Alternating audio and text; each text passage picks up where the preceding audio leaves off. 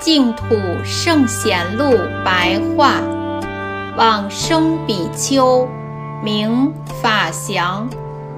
法祥字瑞光，俗姓周，绍兴圣县人。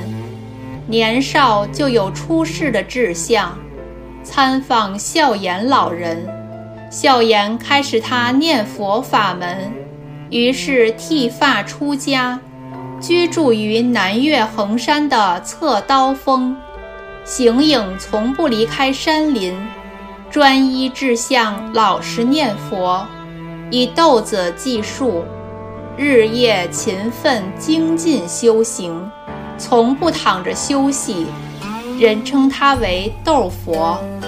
不久，众人前来聚集而成丛林。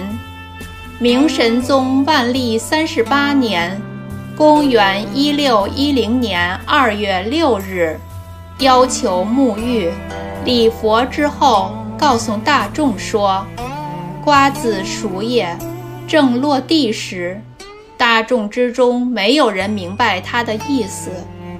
法祥于是进入屋里，盘腿而坐，命令大众唱念佛号。合掌而往生，往生时山前听到有音乐声，出自《憨山梦游集》。